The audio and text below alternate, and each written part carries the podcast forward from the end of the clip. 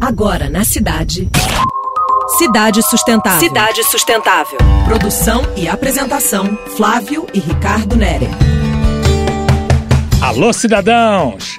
Falemos de um símbolo visual bastante representativo na humanidade: a bandeira, marca de um Estado soberano, de um lugar ou de uma família. Nossa, você tocou minha memória com o locutor esportivo Valdir Amaral narrando logo após um gol.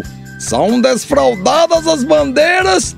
Elas são um grande significado histórico. Origem antiga, uma referência para uma conquista que traz figuras pintadas nos escudos. Algumas bandeiras indicam uma relação religiosa ou ligada à terra. Podem sinalizar um momento ou afirmar um sentimento. Também tem uma importância na aviação e na marinha, como sinalizadoras. Para homenagear alguém no luto, a bandeira fica hasteada no meio do mastro. As cores também têm a sua importância. Sol, lua, estrelas estão presentes e formam valores e o caráter da representação na bandeira.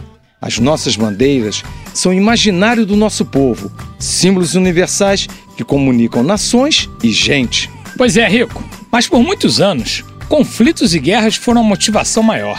Hoje, a sustentabilidade precisa fincar uma bandeira mais nobre, justa e igualitária. Bandeira branca, ouvinte. Você acabou de ouvir Cidade Sustentável. Sua dose semanal de sustentabilidade.